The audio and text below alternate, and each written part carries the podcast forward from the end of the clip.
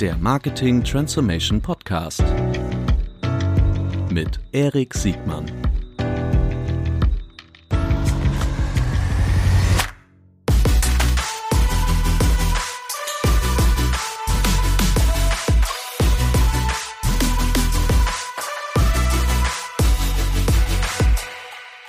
Herzlich willkommen zu einer neuen Folge des Marketing Transformation Podcasts. Heute mit meinem Lieblingsstammgast Philipp Werner, CMO von Project A. Moin Philipp. Moin Erik. So, großartig. Wir kommen gerade von der, was heißt wir? Du kommst gerade von der Project A Knowledge Konferenz.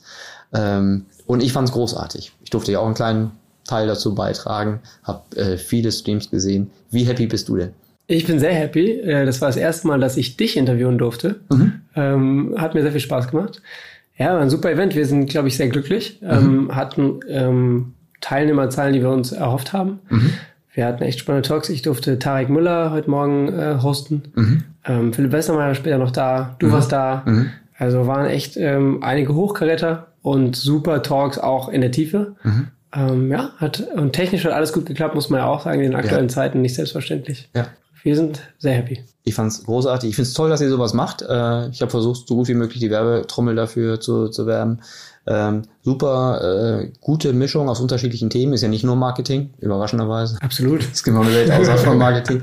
ähm, und äh, ja, kann ich nur empfehlen. Ich glaube, viele der, der Videos kann man sich auch noch angucken, oder? Kann man? Genau, ja. Ähm, und im nächsten Jahr gibt's ja hoffentlich eine Live- äh, ja, let's see. Weiß das noch? Ja, ich genau. Glaub, das hoffen wir alle. Aber ehrlich gesagt, ähm, das ist natürlich immer schön, sich live zu sehen, aber ich fand das Format ja so gut, dass ich jetzt, äh, das ist jetzt weniger als ein Trostpreis, äh, viel mehr als ein Trostpreis, das ist richtig gut, ähm, äh, so wie ihr das gemacht habt. Und, ja, und ich glaube auch für uns wird das Learning, selbst wenn es wieder geht, physisch Konferenzen zu machen, dass wir so eine Art Hybridansatz wahrscheinlich wählen werden. Also für mhm. uns hat das digital jetzt so gut funktioniert, dass wir halt eben auch Leute dazu nehmen können. Und mhm. das fängt bei unserem Portfoliounternehmen an, ne, die ja auch ähm, in absoluter Mehrheit jetzt nicht mehr in Deutschland sitzen, ja. ähm, die dazu zu holen, aber eben auch ganz viele Leute teilhaben zu lassen, die eben nicht mal eben so nach Berlin kommen können. Das heißt, mit hoher Wahrscheinlichkeit wird es irgendwie eine Art Hybridansatz werden, mhm. sobald man wieder physische Konferenzen machen kann. Ja, sehr gut.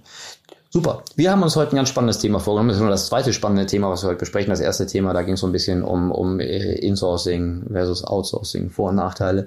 Und heute möchte ich mit dir über ähm, Reifegradstufen, aber vor allen Dingen am Beispiel der, ähm, der KPI-Welt äh, einsetzen. KPIs äh, eine Welt voller Missverständnisse und äh, ich glaube, es ist ganz wichtig, die richtigen KPIs für das richtige Geschäftsmodell zum richtigen Reifegrad äh, anzuwenden und das wollen wir heute mal versuchen. Ja, gerne. Ja, super. Also, womit wollen wir anfangen? Mit Geschäftsmodellen, mit Reifegraden oder mit KPIs, der wahrscheinlich mit einem der ersten zwei Stufen, oder?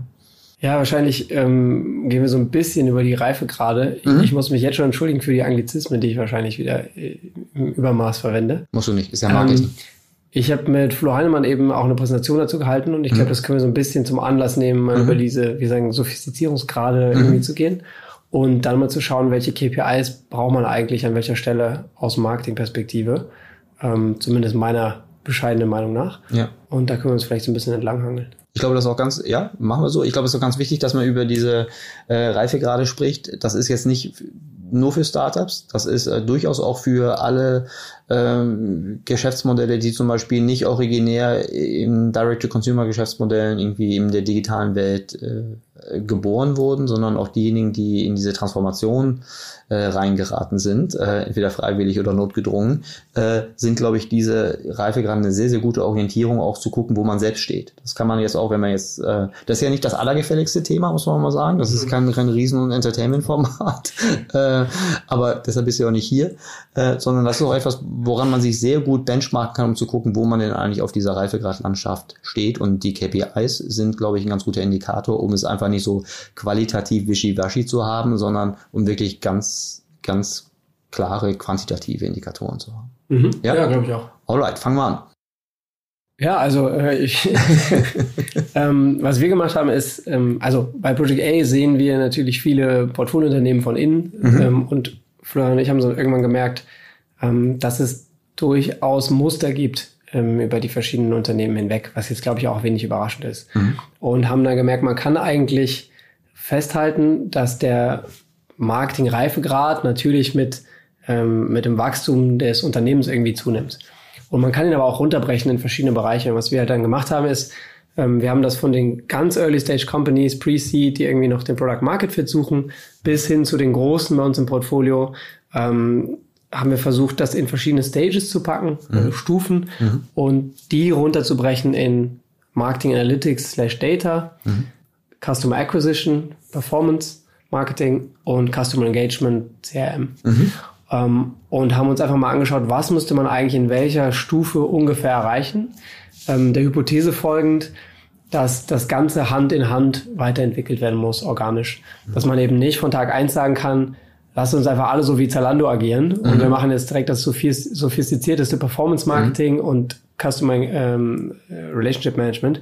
Das geht aus unterschiedlichen Gründen nicht. Ne? Also man hat einfach äh, Tag eins, äh, selbst wenn ein Startup die Ambition hat, haben die nicht die Daten, die haben nicht die Mannstärke im Team, die haben die Expertise nicht im Team und haben auch mit dem Daily Business so viel zu tun, dass man einfach, das ist, äh, äh, das wäre naiv zu glauben, dass man dann irgendwie mit Marketing Mix Modeling einsteigt. Mhm. Das haben wir einfach mal runtergepinselt und ähm, sind das heute in der Konferenz für den B2C slash transaktionale Geschäftsmodelle durchgegangen. Mhm. Ähm, Im Sinne der Zeit haben wir es nicht geschafft, jetzt auch noch in B2B reinzugehen. Mhm. Und ich glaube, wenn wir jetzt über KPIs sprechen, können wir vielleicht auch mal so ein bisschen unterscheiden zwischen einerseits den transaktionalen Geschäftsmodellen, die eher B2C-lastig sind und vielleicht den ähm, eher so Recurring Revenue Geschäften, die eher ähm, B2B-lastig sind. Ja, wobei, äh, sehr gerne, wobei bei den Recurring Sachen gibt es ja auch ein paar B2C-Beispiele, also was weiß ich, Mobilfunk, Spotify. Äh, Spotify, äh, ja. ich glaube auch so eine Partner, Partnersuchplattform funktioniert auch nach dem Subscription. Genau, ja. Aber tendenziell, also, ja, das wir sagen immer noch ein bisschen B2B, B2C. Du mhm. hast eigentlich recht, man müsste eher unterscheiden zwischen transaktional, transaktional und, und, Subscription. Und SaaS oder Subscription, ja. Ja, ja okay, finde ich gut. Weil das sind ja auch beides, das sind ja, sagen wir mal, rein volumenmäßig die größten Geschäftsmodelle. B2B, also es könnt ihr noch mal einen eigenen Podcast äh, hier geben. Das äh, hat ja in, in, ein paar Punkten auch eine andere, eine andere Vertiefung von einzelnen äh, Disziplinen.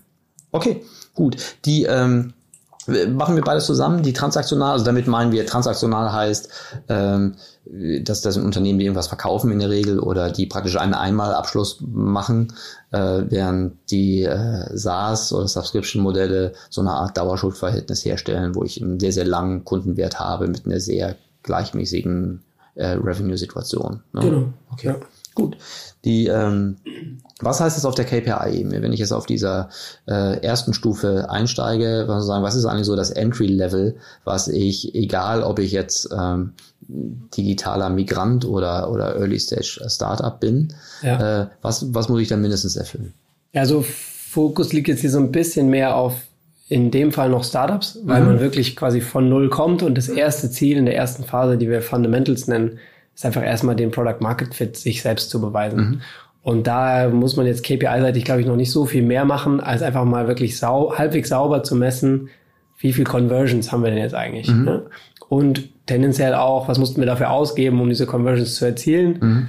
Also passen die Unit Economics vielleicht jetzt noch nicht, aber perspektivisch hat man die Fantasie, dass die irgendwann passen werden. Mhm. Ich würde gerne für alle Zuhörerinnen und Zuhörer durchaus nochmal die Mut machen, dass das nicht nur für Startup geht, sondern auch für größere, etabliertere Unternehmen gibt es ja die Situation, dass sie zum Beispiel eine neue App, äh, einen neuen ja. Service, eine, äh, eine neue Produktrange irgendwie einführen und das Thema Go-to-Market-Strategy ist, äh, wenn man mal guckt, wie, ne, ihr geht alle nach Eric Rees, Lean Startup, ne, äh, MVP, sagte ich vor. Das ist jetzt noch nicht in, ich glaube, ich verrate da kein Geheimnis. Dieses Erkenntnis hat sich noch nicht überall gleich gut durchgesetzt, dass das in der digitalen Welt das probate Mittel ist, um äh, um, um Dinge, Product Market Fit zu testen. Ja, absolut. Das ist jetzt vielleicht auch so ein bisschen meinem Arbeitskontext geschuldet, dass ich da sehr aus der Startup-Ecke komme, aber du hast natürlich vollkommen recht. Auch wir haben im Portfolio irgendwie Private Equity Co-Investments, die auch schon traditionellere Unternehmen sind, würde ich sagen, und die hin und wieder aber neue Produkte launchen und da greift natürlich die gleiche Logik. Also mhm. bevor du da jetzt irgendwie große Budgets draufschmeißt und dir sophistizierte KPIs zusammensuchst, mhm. schaust du natürlich auch erstmal, haben wir für dieses neue Produkt überhaupt einen, einen Markt und wird mhm. das überhaupt angenommen? Mhm. Und können wir da auch zu ähm, verhältnismäßig sinnvollen Kundenakquisitionskosten überhaupt eine Nachfrage für mhm. generieren? Ich glaube, das ist ganz wichtig, um zu gucken, dass äh, wenn ich ein, wenn ich ein Produkt Market Fit noch nicht bewiesen habe. Es ist dann nicht die Schuld äh, meiner Kampagne, meines Kanalmixes oder meines Marketingleiters oder Leiterin, äh, dass ich hierfür keine Kunden kriege, sondern einfach der Markt ist einfach nicht bereit, dieses Produkt aufzunehmen. Oder, genau. das, oder das Produkt ist nicht gut genug. Ja. ja. Das muss man auch ganz ehrlich sagen. Ja. Ui, wir würden ein paar Beispiele äh, mir schon mal schon mal kennen. Hast du schon mal bei der E-Post-Filiale eingekauft? egal. Gut. Äh, okay, das ist äh, die Product Market Fit, das nehmen wir sozusagen als Fundamentals. Das äh, genau. ich, das ist eine notwendige Bedingung, die erfüllt sein muss und das ist äh, äh genau. Ich glaube, da gibt es zu KPIs jetzt noch nicht so viel zu ja. sagen. Da sollte man irgendwie Conversions messen können und vielleicht auch ein paar Micro-Conversions, mhm. ähm, die man ja einfach auf der Website festlegen kann. Mhm. Aber da gibt es, glaube ich, noch nicht so viel mehr, als dass man einfach Abschlüsse misst und vergleicht mit dem, was man an Marketingbudget ausgeben muss, um mhm. die, um die zu generieren. Mhm. Ich glaube, spannender wird es dann vielleicht in der Phase 2, die nennen wir jetzt hier Tracking und Reporting. Mhm. Ähm, da ist das Ziel eigentlich, die, den, die Unsicherheit dessen, woher meine Conversions eigentlich kommen, zu reduzieren. Mhm. Also man wird immer einen relativ großen organischen Share haben, an dem, woher der Traffic und auch die Conversions kommen. Auch wenn man noch kein großes Brand-Marketing macht, sondern einfach, weil das Tracking halt nie perfekt ist. Mhm. Und Ziel ist hier eben daran zu arbeiten, diese Unsicherheit zu reduzieren.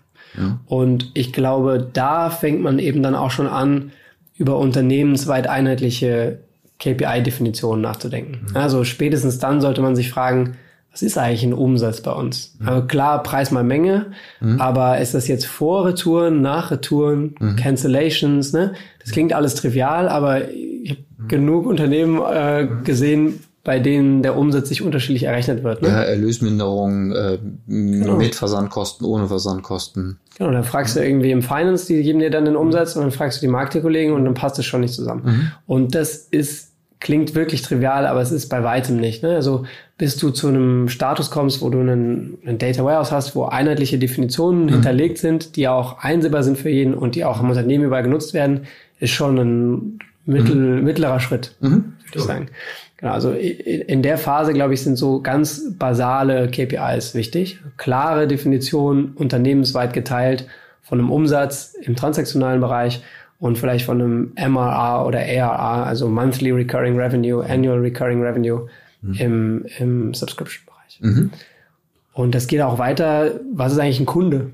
Mhm. Also ähm, wenn man keinen Login hat, sondern immer wieder neu bestellt und man bestellt irgendwie mit dem gleichen Namen, aber mal eine andere Adresse und so mhm. weiter, da muss man sich schon relativ früh überlegen, welche Deduplikationslogik legen wir da eigentlich an mhm. und was ist für uns ein Kunde. Mhm. Ne? Auch das klingt total trivial, aber das haben ganz viele Unternehmen nicht klar, ähm, was jetzt ein Kunde äh, ausmacht. Mhm. Viele werden jetzt denken, wenn sie das hören, oh Gott, ich, ich dachte bis vor kurzem, ich bin das einzige Unternehmen, was nicht in der Lage ist, Transaktionen sauber Kunden zuzuordnen. Aber wir beide wissen, das ist ein ganz, ganz häufiges Phänomen. Auch von Unternehmen, wo man von außen denken würde, das müssten die doch eigentlich im Griff haben, bei der Größenordnung, bei der IT und äh, Investitionspower. Und trotzdem ist es nicht der Fall, weil es ewig lang auch nicht wichtig genug war. Ne? Genau.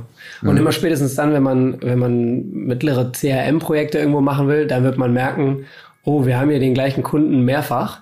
Das ist auch meistens nicht schlimm, aber wenn du eben wirklich gutes CRM machen willst, dann musst du schon wissen, all diese Touchpoints und Käufe gehören halt alle zu Erik Siegmann mhm. und nicht zu Erik Siegmann, der einmal in Hamburg wohnt und einmal irgendwie nach Berlin bestellt hat. Das ist halt immer noch der gleiche Kunde. Mhm. Und diese Aufgabe zu lösen, ist eine, sollte man relativ früh angehen, ähm, ist aber nicht so trivial, wie es klingt. Mhm.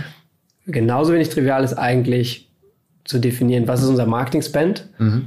Ähm, weil das sollte man ja auch relativ früh klar haben. Ne? Wie viel mussten wir ausgeben, mhm. um eine bestimmte Tra Transaktion zu induzieren? Da gibt es auch viele Diskussionen drüber. Ne? Also sind da jetzt Toolkosten mit drin? Mhm. Sind da die Personalkosten mit drin? Mhm. Diese Diskussion habe ich auch schon mehrfach geführt. Mhm. Und man würde manchmal wundert man sich, wie viel Unklarheit eigentlich auf, auf, auf so mhm. einer trivialen Frage ähm, mhm. besteht. Und sind die Kosten an dieser Stelle auch schon den Kanälen zuzuordnen?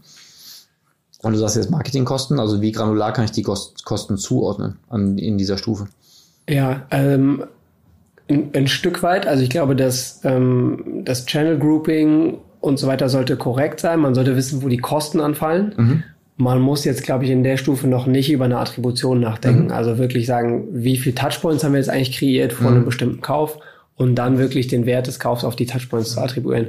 Das würde ich in der Phase noch nicht, sondern dass man erstmal Klarheit darüber hat, wie viel Geld haben wir eigentlich wirklich in den Kanälen ausgegeben und das auch automatisiert bekommt und nicht mhm. der arme Performance Marketing Manager das wöchentlich abtippt. Ja, das ist aber in, in ganz primitiven Marketing Controlling Modellen äh, sehe ich aber auch Situationen, wo zum Beispiel die Kosten ähm, äh, den, den, den Kreditoren zugerechnet werden. Also da steht dann einmal eine Agentur oder, äh, oder Google so und Google hat jetzt so mehrere Unterdisziplinen, äh, die ja noch durchaus differenziert zu betrachten sind. Also das ist aber schon gemeint, dass ich in der Lage bin, wirklich das Channel Grouping differenziert zu machen. Absolut. Also das mhm. ist jetzt nicht so ein Setup, was ich so oft äh, mhm. antreffe, aber mhm. dass man ein bisschen tiefer geht als sagt, als dass man sagt, die Kosten sind jetzt bei Google angefallen, das sollte man schon hinbekommen. Also mal irgendwie zumindest auf irgendwie Kanal runtergebrochen, weil auch Google hat ja mehrere Kanäle. Ne? Das kann ja Search ja, sein, das kann irgendwie ja. GDN sein. Mhm. Und das nächste Level wäre dann eben auf Kampagnenebene runterzugehen. Mhm.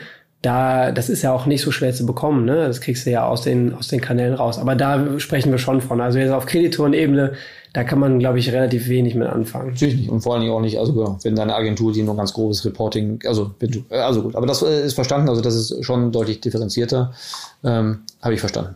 Genau, dann ähm, vielleicht ein bisschen mehr marketing-spezifisch als jetzt Umsatz, Kunde und Marketingausgaben wäre im transaktionalen Bereich wahrscheinlich der, der ROAS, auf den viele steuern, oder die Kur, mhm. also Return on Ad Spend oder Kosten-Umsatz-Relation ähm, im Grunde das gleiche einmal umgedreht. Mhm. Das ist so die Zieleffizienzmetrik, auf die viele steuern mhm. ähm, in, ähm, in dieser Phase. Mhm. Aber um, um diese vermeintlich einfache KPI zu haben, muss man eben schon einmal den Umsatz klar haben mhm. und eben auch den Ad So, ja. Und das ist eben dann doch gar nicht so einfach. Mhm.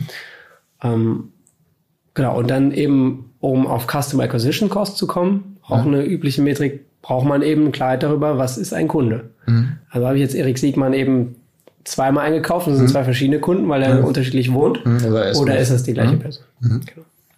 Und im Subscription-Bereich ähm, werden dann die, die analogen Metriken dazu tendenziell eher sowas wie ein MQL oder ein SQL. Also was hat mich, also ein Marketing Qualified Lead oder ein Sales Qualified Lead. Die Definition ist je nach Unternehmen immer unterschiedlich. Ähm, aber da würde man dann gucken auf ein Cost per Lead, Cost per Marketing Qualified Lead, Cost mhm. per Sales Qualified Lead. Mhm. Und auch da die Frage wieder, was ist eigentlich ein Lead und was ist ein Prospect? Mhm. Ähm, das muss man einfach pro Business einmal, einmal sauber definieren und auch schon in so einer frühen Phase. Es ist fair zu sagen, dass die, dass die Subscription-Freunde weniger das Problem haben, ihren Kunden zu de-anonymisieren, weil das ist im, System, im, im Geschäftsmodell systemisch eingebaut, sondern vielleicht eher Herausforderungen haben, mit welchen, mit welchen Produkten machen sie, also mit, oder mit welchen Tarifen oder welchen Bundles machen sie welchen Umsatz am Kunden? Schwierig, weil ich glaube, die transaktionalen, da de-anonymisiert sich der Kunde ja durch den Kauf, mhm. spätestens. Mhm. Und bei den Subscription ähm, Businesses ist es, glaube ich, eher so, dass die mittlerweile verstanden haben, dass sie das als Teil ihrer Marketingaktivitäten machen müssen. Mhm. Aber der Grund, warum man vor allem im B2B so viel gated Content findet, mhm. ist ja nicht, weil der Content so geheim wäre, mhm. sondern weil man eben bezwecken will, das dass man eben Daten hinterlässt und dass ja. dieser Page-Visit jetzt gerade sich de-anonymisiert. Mhm. Das heißt, ich glaube nicht, dass es unbedingt einfacher für die Subscription-Businesses ist, sondern es ist mittlerweile verstanden, dass das Teil der, der Marketingaufgabe ist für Sales eben die ja. De-Anonymisierung zu vollführen. Du hast recht, aber ich habe nicht daran gedacht, dass du dich da jetzt primär auf den B2B-Bereich konzentrierst in der in der eher SaaS. Ich habe jetzt an die an die ähm, B2C-Subscription gedacht. Ich habe jetzt an den Telefonvertrag gedacht, der ja sogar sich mit einer ID, äh, ja, okay, also Telefon, Banking, die Kreditkarte, die Krankenversicherung, ähm, das sind das sind Dinge, da ist das System mit. Aber du hast recht, im, im B2B ist es Gegenteil. Da ist vor allen Dingen, da ist ja auch die Purchase und die Nutzung äh, nicht immer dieselbe Identität, äh, vielleicht dasselbe, dieselbe Firma, aber eine ganz andere Persona. Genau, okay. da hat man nämlich auch wieder die Frage, wenn du jetzt mal Spotify denkst, mhm. wenn du jetzt einen Familienaccount hast, mhm. dann hast du dann einen Kunden, aber mhm. fünf Nutzer mhm. oder hast du fünf Kunden? Mhm. Also das mhm. sind so wirklich äh, vermeintlich einfache Fragen, aber es muss halt einmal geklärt sein und unternehmensweit eben auch gleich betrachtet werden. Okay. Genau. So, dann ich mache einfach weiter, ne? Auf jeden Fall, ja. Ähm, die nächsten zwei Stages, die ich jetzt bei uns zusammenfassen würde, wären ähm, Marketing Intelligence und ähm, Marketing Automation. Mhm. Warum haben wir das nochmal unterschieden? Weil in der Marketing Intelligence eigentlich der Fokus darauf liegt, ähm, eine Attribution zu schaffen, mhm. also wirklich zu überlegen, was sind die werttreibenden Marketingaktivitäten, die Käufe auf der mhm. transaktionalen Seite induzieren. Und Marketing Automation geht dann einen Schritt weiter, wo man sich eben nicht mehr nur mit der Komplexität seines Attributionsmodells beschäftigt, weil da kann man äh, ganze akademische Abhandlungen drüber mhm. schreiben, ähm, sondern sich eher darauf fokussiert, was machen wir jetzt damit? Mhm. Also wie kriegen wir diese attribuierten Daten mhm. nutzbar gemacht? Mhm. Und da steckt vieles drin. Ne? Das ist einerseits musst du diese Daten zurückpushen zu den Performance-Marketing-Kanälen, so mhm. sofern du solche nutzt, mhm. ähm, was schon nicht ganz trivial ist. Du musst aber auch dafür sorgen, dass das ganze Unternehmen versteht, warum haben wir jetzt auf einmal, auf einmal hier attribuierte Daten. Ja. Du musst es eben auch in die Prozesse überführen. Ja. So, und vielleicht müssen wir doch mal kurz sagen, warum, warum so diese, diese Wahrnehmung für attribuierte Daten so, so unterschiedlich sein kann. Äh, also weil die, die, sagen wir mal, die kaufmännische Betrachtung, die ist ja stark äh, kostenbudget orientiert. Die kennt die Dimension der Customer Journey nicht. Die kennt eigentlich die Dimension des Kunden gar nicht, muss man sagen. Das ist ja, ja nichts, was in der in der im, im Rechnungswesen äh, als als Asset wirklich vorkommt. Äh, das ist ja die besondere Kunst, dass ein Kunde mehrere Kontakte haben kann und deshalb der Wertbeitrag eines jeden Kontaktes unterschiedlich verteilt werden kann genau, oder vielleicht sogar auch muss. Ne? Und das ist etwas, was wir im im HGB äh, nicht vorgesehen haben. Ja. ja. genau. Ja, sehr typische, glaube ich, Marketingbetrachtung. Ne? Also wahrscheinlich würde der, der Finance-Kollege eher sagen, naja, wir haben irgendwie am Stichtag heute mhm. x Euro Budget ausgegeben und mhm. x Kunden generiert. Mhm. Und, und, wir als Marketingkollegen würden halt immer sagen, naja, die Kunden, die heute gekauft haben, die haben wir ja nicht mit dem Budget von heute gewonnen, sondern mit verschiedenen Maßnahmen in den letzten Wochen. Ja. Und da waren auch nicht alle Maßnahmen äh, gleich stark im Wertbeitrag. Ja. Und die muss man eben in eine, in eine Kette packen und dann eben unterschiedlich gewichten. Eigentlich hast du eine Anzahlung auf eine zukünftige Kundenbeziehung genau. geleistet. Genau. Ja, genau. Mhm. Okay. Ja. So, und äh, auf, auf, darauf liegt eben der Fokus in diesen beiden Stages und äh, insbesondere die, die letzte, also die Automation ist, glaube ich, die, die spannende und die auch jetzt gerade irgendwie überall viel diskutiert wird. Mhm. Und ich glaube, die KPIs, die man sich dann in, in, in den beiden Stages anschaut, sind halt schon ein bisschen anspruchsvollere. Also ähm, man geht dann so ein bisschen mit dieser ganzen Attribution ja schnell auch in die kundenwertbasierte Betrachtung. Mhm. Ne? Also man schaut eben nicht nur, welche Marketingkontakte hatte ich jetzt für, die, für den ersten Kauf, sondern will eben auch die weiteren Käufe mhm. auf diese Akquisitions-Touchpoints mhm. attribuieren. Mhm. Und dann bist du eben bei einer Customer Lifetime Value Betrachtung. Mhm.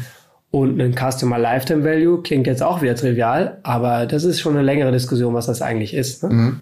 Und da würden wir immer sagen, naja, es sind eben nicht die Umsätze eines Kunden in der Zukunft, sondern das ist halt der Deckungsbeitrag eines Kunden.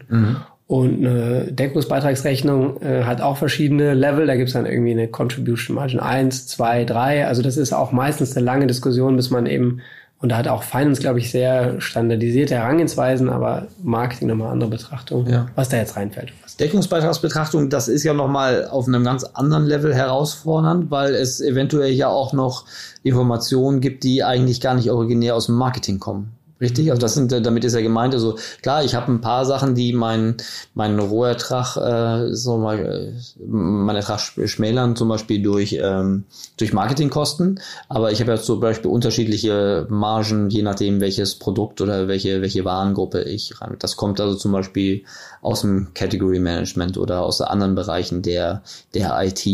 Ähm, ist, das, ist das der größte Sprung von dieser eher einfachen kundentransaktionsbasierten denke, also Einzelbetrachtung zu einer Lifetime-Betrachtung zu kommen? Also von allen diesen Stufen, die wir bis jetzt hier durchgemacht haben, wo würdest du sagen, wo ist eigentlich der größte Schritt? Ich glaube, der größte Schritt ist, sich das Konzept der Attribution zu verstehen mhm die Organisation dazu abzuholen mhm. und das nutzbar zu machen. Und mhm. da sind wir noch nicht bei einer Customer Lifetime Value mhm. Attribution, sondern mhm. nur Attribution des ersten, mhm. der ersten Transaktion. Das ist aus meiner Erfahrung der größte Schritt, das, das ist so, das nutzbar zu machen. Also das im Marketing verständlich zu machen, das finden alle interessant und verstehen das sofort. Mhm. Aber dass das Unternehmen das versteht, mhm. das ist, glaube ich, der größte Schritt. Und der zweitgrößte Schritt ist dann eben Customer Lifetime Value. Aber da geht's nicht um die Definition, was ist der Customer Lifetime Value. Da kommt man eigentlich relativ ja. schnell hin über die verschiedenen Deckungsbeitragsarten, die es gibt, ähm, sondern auch da eher ähm, das nutzbar zu machen. Ne? Also einen Customer Lifetime Value zu attribuieren ist gar nicht so einfach, weil mhm. du hast natürlich auch nach der ersten Transaktion wieder Touchpoints. Ja. So, dann musst du dir schon Logiken überlegen. Mhm. Ähm, Genau, also ich würde sagen, das sind so die zwei größten Challenges. Mhm. Und was man ja eigentlich dann auch irgendwann machen will, ist eben nicht nur den tatsächlichen Customer Lifetime Value zu haben, sondern man will eben predikten und ja. sagen, okay, ich habe jetzt folgende drei Käufe von Erik Siegmann bekommen mhm. und ich merke jetzt schon, der mhm. Typ steht auf Blumen, der ja. wird bestimmt wieder zu kaufen nächsten, ja. am nächsten Valentinstag oder Teure. Blumen, ja. Genau, mhm. genau. Ne? also dass man im Grunde eine Prediction relativ früh hat und dann da, basierend darauf auch segmentieren kann und sagen kann, guck mal, hier haben wir jetzt jemanden, der wird einen hohen Customer Lifetime Value bei uns haben, der bekommt jetzt eine besondere Behandlung und wird vielleicht zum Beispiel jetzt im, im B2B-Kontext einen Key Account Manager zugewiesen mhm. bekommen mhm. und so weiter. Genau. Ja, ist das, also ich fasse mal zusammen. Erster Level, saubere ähm, Attribution, ein faires Bild einer Customer Journey und das nicht nur isoliert im Marketing, sondern wirklich übers Unternehmen hinaus irgendwie geteilt und, und äh, am Leben gehalten und weiterentwickelt. Mhm. Äh, zweite Stufe, Customer Lifetime Betrachtung inklusive dann der, ähm, der Attribution, weil für jeden Entenkauf immer wieder die Attribution notwendig ist, um den, um den äh, tatsächlichen äh, Wert zu, zu, zu bestimmen. Und Master Level, und das ist die Frage, ist das jetzt Champions League? Gibt es dann sozusagen, kommt danach noch was? Oder ist der, ist die Ultima Ratio wirklich äh, die Fähigkeit, eine Vorhersage eine, äh, über einen wahrscheinlichen Customer Lifetime abgibt, so also ein Predictive CLV? Das, grundsätzlich würde ich schon zustimmen, dass es so ist, aber es kommt natürlich schon auch stark auf das Geschäftsmodell an. Mhm. Ne? Also wenn du jetzt eine niedrige Repurchase Rate hast mhm. und dann musst du eigentlich bei der ersten Transaktion profitabel sein. Ne? Mhm. Also da haben wir auch Portfoliounternehmen, die, ja. die jetzt eben nicht darauf angelegt sind, irgendwie zehn Wiederkäufe zu generieren, dann ist auch die ganze Customer Lifetime Value. Genau, dann hörst du aber einfach nur früher auf, ne? Wenn du jetzt, keine Ahnung, ich würde jetzt unterstellen, dass bei Möbeln das so ist, dann macht jetzt wenig Sinn, dass wenn du irgendwie eine Transaktion alle zwei Jahre hast mit einem hohen Warenkorbwert, äh, dass du da Prediction machst, wann du dann, dann genau, deine nächste Schrankwand kaufst. Ne? Das wäre vermutlich nicht, nicht, nicht hilfreich. Ja, Ähm, aber bei dem, wo es möglich ist, zum Beispiel bei den transaktionalen, also wenn du jetzt irgendwie ähm, ein Versorger bist, ich stelle mir jetzt einen Zooplus vor, ähm, der jetzt irgendwie mit einer hohen Wiederkaufrate, weil das Haustier ja immer noch lebt, dann brauchen die irgendwie, keine Ahnung, was die so brauchen. Katzenfutter, Katzenstreu, ja, so Katzenkäfige, so kommen Katzen eigentlich auch okay, egal. So, ne? Also kommen Katzen Käfige. So, ähm, äh, aber das können die, weil sie eine regelmäßige Repurchase haben, relativ gut bestimmen oder Amazon noch besser oder, oder auch ein Fashion Retailer. So. Ähm, da, da kann ich mir schon vorstellen, dass Predictive natürlich äh, möglich und auch notwendig ist. Die Frage, gibt es darüber hinaus noch irgendwas, was noch elaborierter ist als ein Predictive CLV? Im Rahmen der Attribution würde ich jetzt nicht unbedingt sagen, dass mhm. es noch was gibt. Ich glaube, wenn wir noch, noch zwei Stages weitergehen, ja. es gibt ja sechs, wie ich eingangs mhm. gesagt habe, da kommen dann schon noch mal Themen, die äh, mhm. komplizierter sind. Für also Attribution, okay, so. Da, da würdest du dann so Richtung Marketing Mix Modeling kommen mhm. und Incrementality Testing und so, da kommen wir gleich zu, vielleicht, mhm. wenn wir die Zeit haben. Mhm. Na klar. ja, klar. Ähm, aber hier in der Stage würde ich sagen, muss man jetzt nicht komplizierter werden. Ich glaube eher, dass man noch ein, zwei andere Metriken haben sollte. Also Payback Period ist im mhm. Grunde nichts anderes. Also man setzt halt den Customer Lifetime Value mit den Marketingkosten in mhm. Verbindung und guckt halt, wie viele Monate brauche ich eigentlich um den Kunden zurück. Wie lange muss der Kunden vorfinanzieren? Genau, und dann kannst du eben auch eine bewusste Entscheidung treffen, wie lange mhm. du das möchtest. Mhm. Und ich glaube, ähm, so eine Neukunden, Bestandskundenquote schadet auch nie, mhm. ähm, um zu gucken, wie oft kaufe ich eigentlich auch die, den ja. gleichen User wieder ein, ja. ne, um, um ein bisschen zu schauen, ist mein Customer Relationship Management eigentlich auf mhm. der Höhe. Mhm. Und dann gibt's halt immer noch, ich glaube, kann man nicht mehr dran vorbeikommen, dass man auch irgendwie, wenn man jetzt ein App-First-Business ist, dass man eben auch App Store-Ratings und sowas anschaut. Also ich mhm. glaube, da kommen dann noch so ein paar Vanity-Metrics, aber mhm. die relevanten haben wir, glaube ich, angesprochen. Im SaaS-Bereich oder Subscription-Bereich mhm. ist natürlich nochmal anders. Ne? Also mhm. da habe ich jetzt nicht so viele Transaktionen, sondern ich habe jetzt irgendwie einen Deal geclosed und habe eine Vertragslaufzeit von, ich weiß nicht, zwei Jahren. Mhm. Da kommen wir jetzt in das Thema Leading und Lagging Indicators. Ne? Mhm. Also wenn ich, wenn ich realisiere, dass der Kunde jetzt gekündigt hat, dann ist es natürlich viel zu spät. Mhm. Das heißt, das ist ein Lagging Indicator. Mhm. Ähm, das ist ex post, sehe ich dann so, der hat gekündigt, schade. Genau, kann nichts mehr machen. Genau, und das ist natürlich, ähm, das ist natürlich, das beschreibt die, die tatsächliche, was tatsächlich passiert. Mhm. ist leicht zu messen, mhm. aber halt schwer zu beeinflussen. Ja, also ich kann den Kunden jetzt anrufen und sagen, ja. lass das mal rückgängig machen, ja. aber es ist wahrscheinlich nicht besonders erfolgsversprechend. Ja. Das sind so diese Winback-Programme, ne? aber die schaffen dann vielleicht nur 10% aller Gechurnten irgendwie zurückzuholen, aber dann ist genau. es zu wenig, zu spät. Und, und so ist ja eigentlich auch der, der Umsatz ist eigentlich auch ein Lagging Indicator, weil da hast du jetzt schon was gekauft. Aber mhm. wenn ich den nächsten Kauf schon vorhersagen mhm. kann, hätte ich mhm. nämlich einen Leading Indicator. Und das ist das, wo du eigentlich im Subscription-Bereich hin, früher hinkommen musst, weil du willst im Grunde einen einen Indikator haben, der schon voraussagt, wird dieser Kunde das Produkt verlängern oder nicht. Mhm.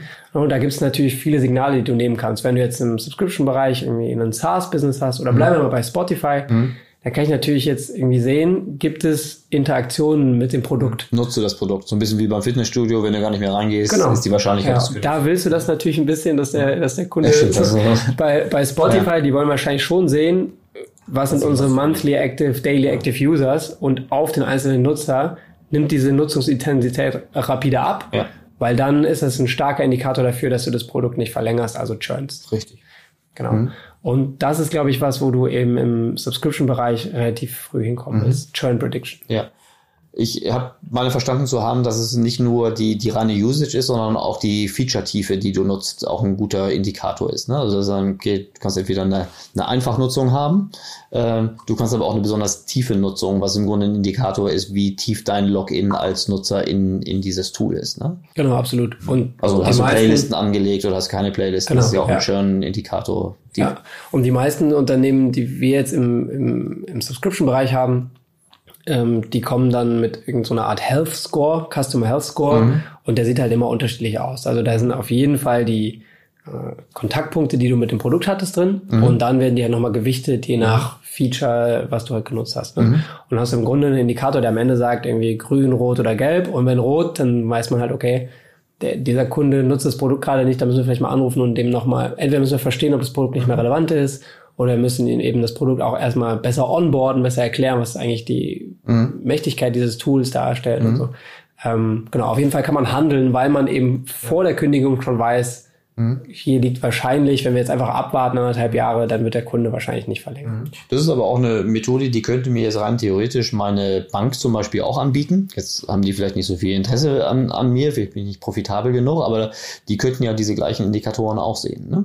Also zum Beispiel Transaktionshäufigkeit, ähm, Feature-Tiefe, ähnliches. Ja, gut kann man es also, gerade wenn Sie wissen, dass ich vielleicht nicht nur ein Konto habe, ähm, gut, aber muss man sich auch leisten können, vor allem muss man auch so automatisiert machen können und äh, nicht, nicht genau, indem man halt den Amphi-Mitarbeiter da auf mich losschickt. Ist halt nicht mehr so ganz einfach, diese ja. Dinge zu machen, vor allem wenn du irgendwie so ein Incumbent bist. Und mhm. Frage ist dann auch, ähm, bei Banken weiß ich jetzt nicht, inwiefern das reguliert ist. Also ich weiß zum Beispiel bei den ganzen Neo-Brokern, dass du jetzt nicht den Kunden incentivieren kannst, auch nochmal einen Trade zu machen. Also da wird es dann relativ schnell rechtlich schwierig. Bei Banken bin ich da jetzt nicht so mhm. viel, mhm. nicht so tief drin. Ja, beim Trading verstehe ich so. Aber gut, das geht ja nicht in die Banken, das können jetzt auch Mobilfunker sein, wobei ich glaube, ja, die ja. alle leben auch davon, dass sie die ganz, auch immer noch eine erträgliche Marge von schlafenden äh, Absolut, das glaube ich auch. Die Kündigungsrate ist ja dann doch nicht so hoch. Ja.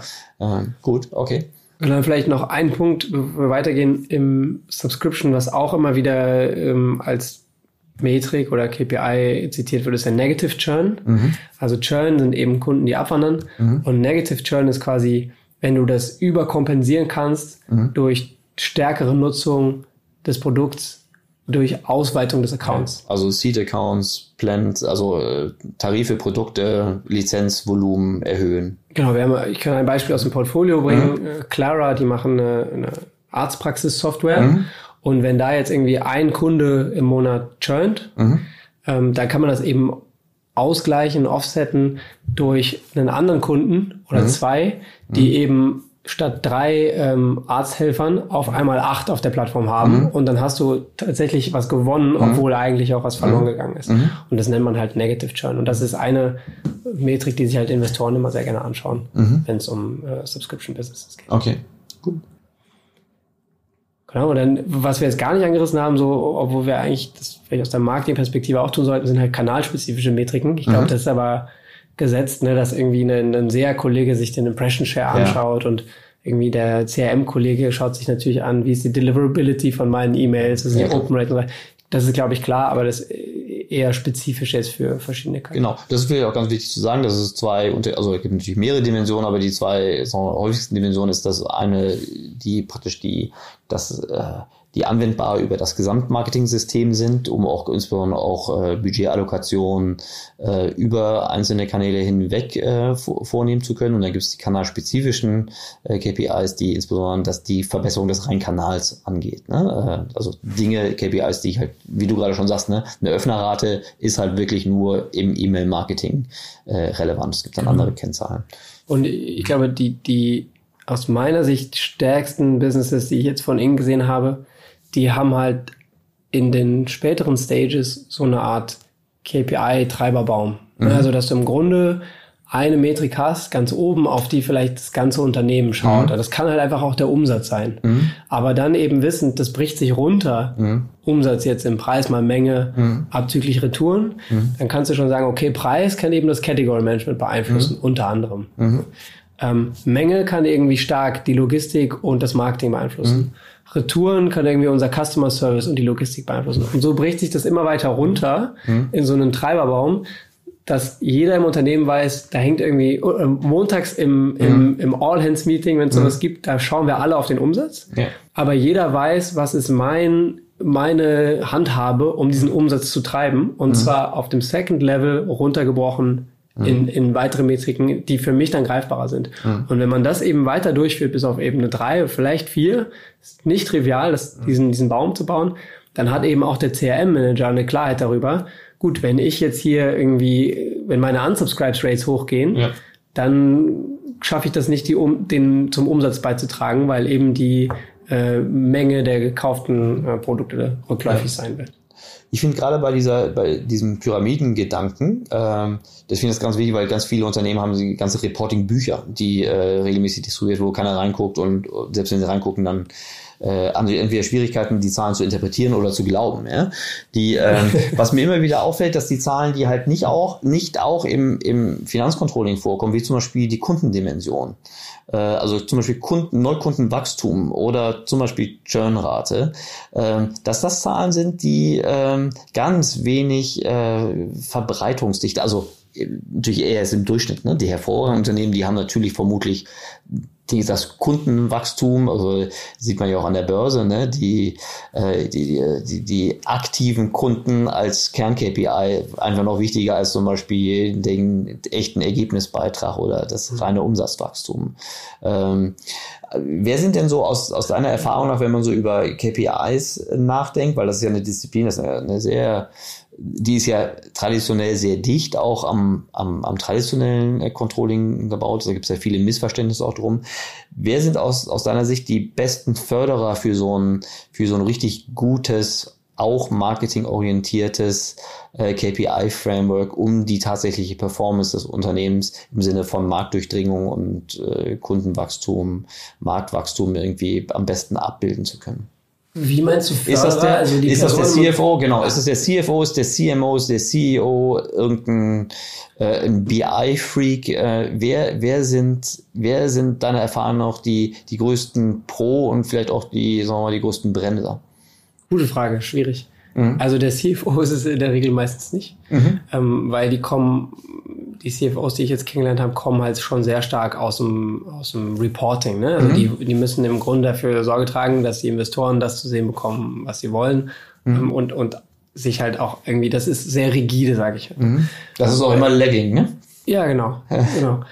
Und lustig ist auch, wenn wir dann so Data Warehouse Projekte machen und, mhm. und BI hängt unterm CFO, dann sagt er, wenn man fragt, was wollen wir jetzt als erstes machen, dann sagt er, naja, auf jeden Fall mal das Financial Reporting als erstes ins DWH. Ja. Und wo wir sagen würden, das ist das Letzte, was wir im DWH machen.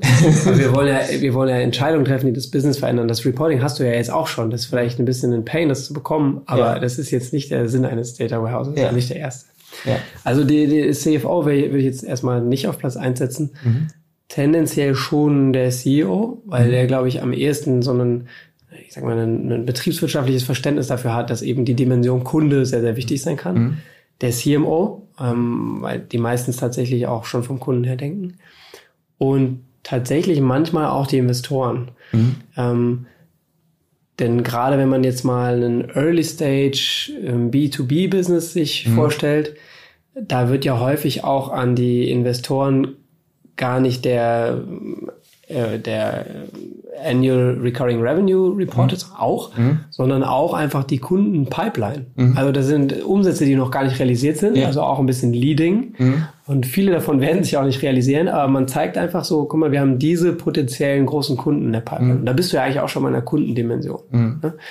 Das heißt, ähm, ich würde sagen, CEO, CMO und vielleicht so ein bisschen Investoren ja. treiben diese Denke. Ich habe auch ganz oft die Kette gesehen, Investor, CEO und dann irgendwie der CMO. Die, ja, ja, und auch wirklich, weil so, das ist ja, der CMO ist ja auch ein bisschen Partei. Also äh, und es gibt auch mal diese, dieses marketing-spezifische äh, Krypto-Herrschaftswissen, äh, was, äh, was vielleicht nicht, nicht gleich akzeptiert werden kann. Aber die, ähm, die Investoren haben ja oft die Situation, auch dass sie unterschiedliche Situationen mit unterschiedlichen Reifegraden sehen und dann auch die Übersetzung, also ihren, ihren Data Request äh, mehr oder weniger immer harmonisieren, aber natürlich immer nach dem Best Case, ja. äh, nach dem Best Practice Beispiel äh, optimieren ja. und damit dann auch allein durch ihre Anforderungen und ihr, ihre, ihre Fragen schon durchaus dann auch helfen können, äh, das, das Unternehmen zu befähigen, äh, dann auch in die entsprechende Richtung zu denken und dann auch äh, die KPIs weiterzuentwickeln. Genau. Ja. So, die, ähm, ich sehe auch gerade in der SaaS-Welt ist, ist ja, ähm, es gibt ja eine ganz eigene äh, SaaS-Welt, was, ähm, was Frühindikatoren angeht, was äh, auf der NPC-Welt äh, äh, passiert. Also alles, was du vorhin gesagt hast, die, die, die Churn, die Negative Net Churn, ähm, das sind ja alles Indikatoren, die kennen wir aus den Transaktionen, transaktionalen äh, Dingen überhaupt gar nicht. Ne? Ja, absolut. So. Und, ähm, und manche Sachen werden sich vermutlich in die einfache einfacheren B2C-Modelle äh, nicht übersetzen lassen, aber ich glaube, viele Dinge, weil ja auch B2C sich weiterentwickeln muss oder andere heraus, größere Herausforderungen kriegt, äh, viele davon werden einfach ein größeres Gewicht kriegen. Also wie zum Beispiel eine Churn. Eine Churn ist ja auch nichts, äh, was ähm, was nicht zum Beispiel der Versandhandel aus den 70er Jahren nicht auch schon kannte. Ja, so, ne? ähm, nur die Bedeutung von Churn hat in den letzten Jahren äh, gerade insbesondere in den starken Wachstumsjahren äh, nicht zugenommen. Das kommt erst jetzt so richtig wieder. Ne? Ja, ja und äh, ne, wer mich kennt, der weiß, dass ich auch so mehr aus der BI-Ecke komme und mhm. einfach es ist auch das Spannende, also es ist schon spannender im Subscription-Business eben sich zu überlegen, welche, wie können wir eigentlich im Produkt die Interaktion so messen, mhm. dass wir daraus eben predikten können, mhm. welcher Wert entsteht. Mhm. Das ist ja ungleich einfacher beim transaktionalen Business. Da mhm. merkst du halt, okay, da ist jetzt halt eine, da ist jetzt halt was gekauft worden, mhm. da kriegst du aus dem Backend und dann mhm. hast du halt ein hartes Signal. Ne? Mhm. Und daher ist so die, dieser ganze Bereich aus dem Subscription ist, glaube ich, sehr, sehr spannend und ich, ich, bin auch gespannt, welche, welche Erkenntnisse man da eben rüberziehen kann auf die transaktionale Welt. Ja. Gut, also ich habe, ich persönlich, ich habe natürlich wieder wahnsinnig viel von dir gelernt sowieso. Ähm, ich habe früher immer gedacht, man kann aus unterschiedlichen Branchen was lernen. So, ne? Da dachte ich irgendwie, okay, du kannst irgendwie, es hängt am E-Commerce, dass du das viel lernen kannst. Aber ich habe meine jetzt verstanden zu haben, dass man aus den nicht Direct-to-Consumer-Geschäftsmodellen jetzt mm, mittel bis wenig, ehrlich gesagt, lernen kann im, im, im Digital. Das ist eher davon, dass die, dass, dass der Wissenstransfer anders ist. Von den transaktionalen kann man, kann man viel lernen, also den Direct-to-Consumer transaktionalen, äh, auch viel von Plattformlogiken, Vergleichsplattformen etc. Von den Subscription-Based Models habe ich persönlich in den letzten anderthalb, zwei Jahren am meisten gelernt, weil sie so eine Kombination von allem sind. Ne? Sie haben den transaktionalen, weil die Gewinnungsseite ist, ist ähnlich. Ähm, Sie haben es ein bisschen besser in der, in der Prediction, weil es einfach viel deterministischer ist, äh, ja. äh, wie sich ein Kundenlebenswert äh, entwickeln wird. Es gibt nicht so viel Störgrößen. Ja. Äh, du bist eigentlich always on, ne? während ja. beim Direct-to-Consumer bist du immer nur on, wenn er, wenn, wenn er was, wenn, wenn er was von dir will. Ja. Ähm, und da habe ich das Gefühl, dass, also wenn ich da hingucke, dass ich da immer noch am meisten von lernen kann. Ja, wobei das vermischt sich ja alles. Ne? Also wenn du jetzt mal einen Trade Republic dir anschaust, mhm. die wären ja jetzt ein Direct-to-Consumer, mhm. würde ich sagen. Und kein Subscription-Modell, mhm. aber du hast natürlich trotzdem Indikatoren in der Nutzungsintensität, ja.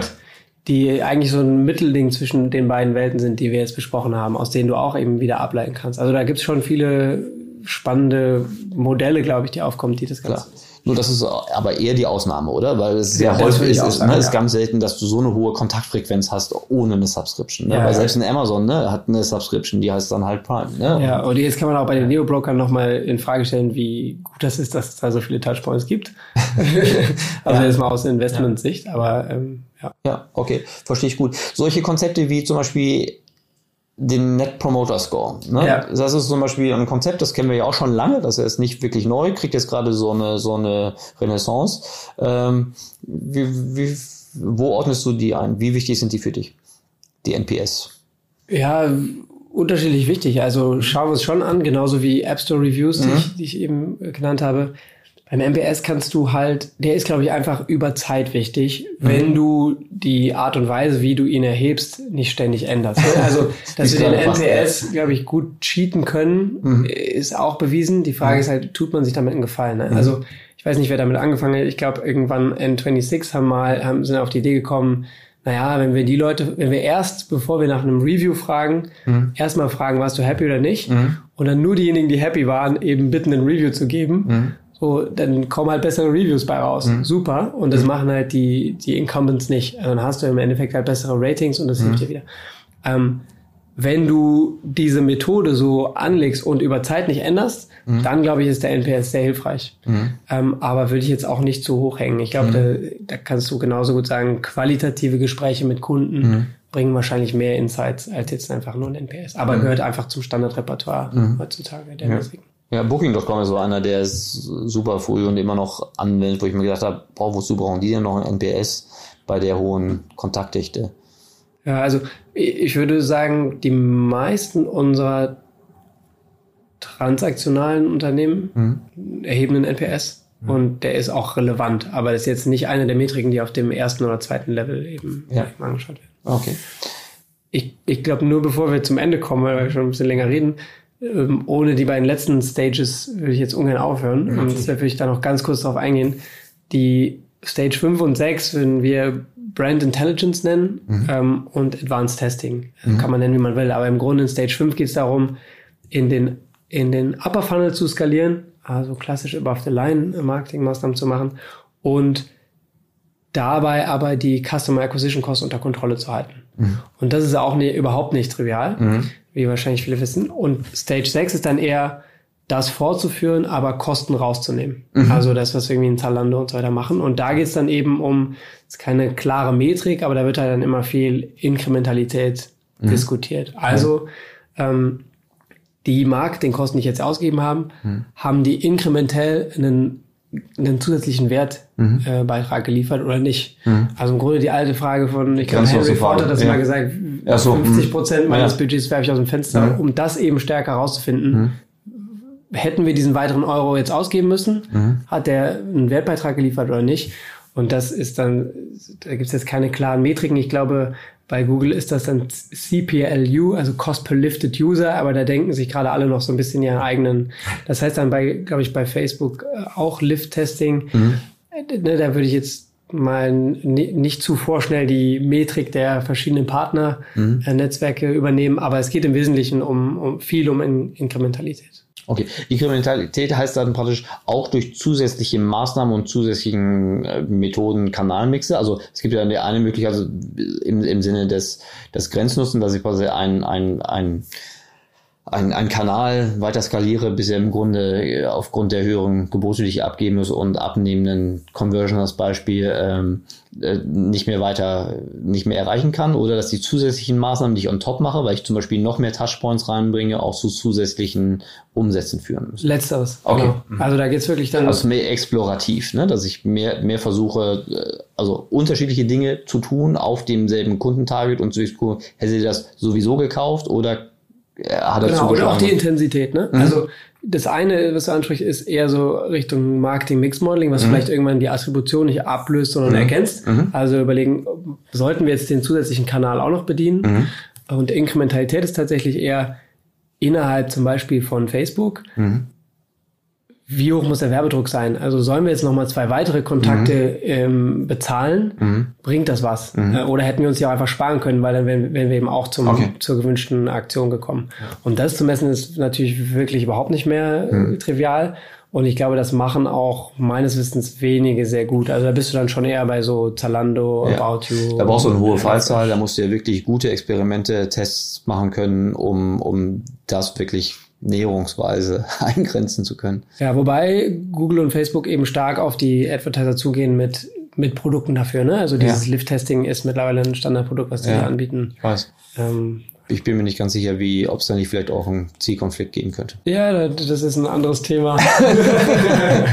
okay, sehr gut. Die, die, die, letzte Phase, die du erwähnt hast, also im Grunde weiter dieses hohe Niveau aufhalten, höher automatisieren, damit Kosten rausnehmen, aber trotzdem keine Market Opportunities irgendwie äh, zu verlieren.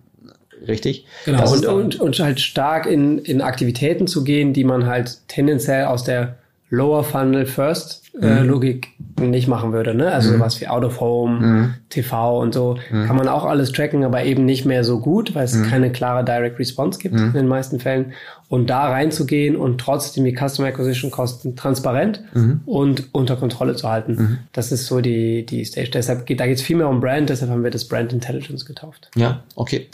Super cool. Philipp, ganz herzlichen Dank. Auch hier gibt es eine Abschlussfrage. Heute war ja eine super, ich meine, du bist, du bist aus meiner Sicht, du bist eine Maschine, dass du heute nach dem ganzen Tag Konferenz jetzt hier auch noch äh, bei mir hier im, im, im Podcast sitzt. Äh, ganz herzlichen Dank äh, schon mal dafür. Dennoch, trotzdem ist eine Abschlussfrage. Was war heute dein überraschendstes Learning? Puh. Ich habe das noch gar nicht alles verarbeitet. Ja, muss nicht, deshalb frage ich dich ja spontan. Hm. vielleicht jetzt kein Riesen-Learning, aber ich fand es überraschend. Ähm, Philipp Westermeier hat am Ende nochmal bei uns gesprochen auf der Mainstage und ähm, äh, Rainer Berg, einer unserer mhm. Geschäftsführer, hat ihn gefragt, ich glaube, es war eine Frage aus dem Chat. Mhm. Warum macht ihr jetzt eigentlich diese Sache mit dem Fernsehturm? Mhm. Äh, für diejenigen, die es nicht wissen, OMR haben jetzt irgendwie den Fernsehturm in Hamburg gemietet. Mhm. Und ich fand, Für 20 Jahre, ne? Genau, also. ja. Und ich fand es ganz erfrischend, dass Phil da einfach gesagt hat, naja, ist einfach ein gutes Business. Mhm. Und das war so überraschend, weil das hat ja erstmal gar nichts mit irgendwie Digital- und Online-Marketing zu tun. Er hat mhm. einfach gesagt, naja, da fahren im Jahr, ich weiß die Zahl nicht mehr genau, ich glaube 1,4 Millionen er hat Menschen. Den Proxy, er hat den Proxy zum Alex gemacht mit äh, irgendwie mehrere Millionen Fahrten a 14 Euro. Ja, genau. Und dann ist es einfach schon mal ein sehr stabiles Business. Ja. Und ich fand das richtig cool, dass er, es ist ja wirklich nicht das Typische, was man jetzt erwarten würde von uns Digitalkollegen. Einfach zu sagen, dann macht man halt auch mal sowas, wenn es da mhm. eine gute Opportunität gibt. Das war jetzt vielleicht kein Riesen-Learning, aber ich fand es trotzdem spannend zu sehen, ähm, dass wir uns auch nicht einfach immer nur auf den Digitalkram beschränken, sondern auch woanders mal eine gute Business Opportunity riechen können. Ja. Ähm, das fand ich sehr gut. Ja, großartig. Ich fand das, also habe ich schon mehrfach gesagt, großartige Konferenz. Meine größte Überraschung war diese, ich habe leider das Ergebnis nicht gesehen, war der der der Steve Ballmer äh, Test. Ballmer Peak. Der Ballmer ja. Peak, genau. Stimmt, das hätte ich eigentlich nennen müssen. Nö, kannst du ruhig, sag ruhig.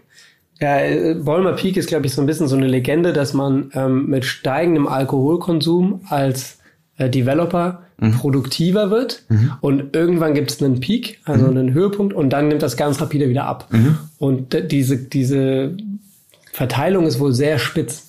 Ja. Und ähm, das haben wir heute getestet. Mhm. Ähm, mit Unterstützung von Jägermeister und sonst wem, mhm. gibt auch noch andere Marken, mhm. ähm, und haben eben zwei Developer-Kollegen von uns äh, Aufgaben lösen lassen ja.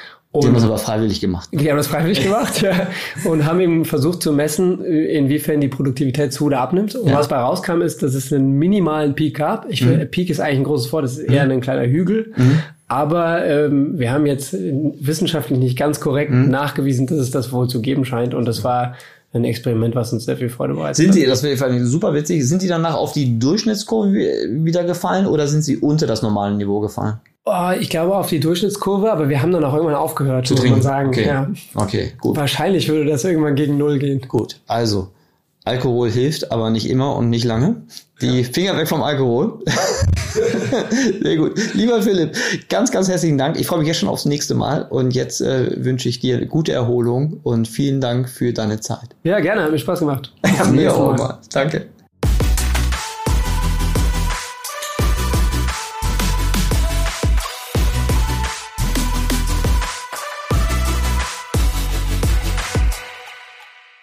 Dieser Podcast wird produziert von Podstars bei OMR.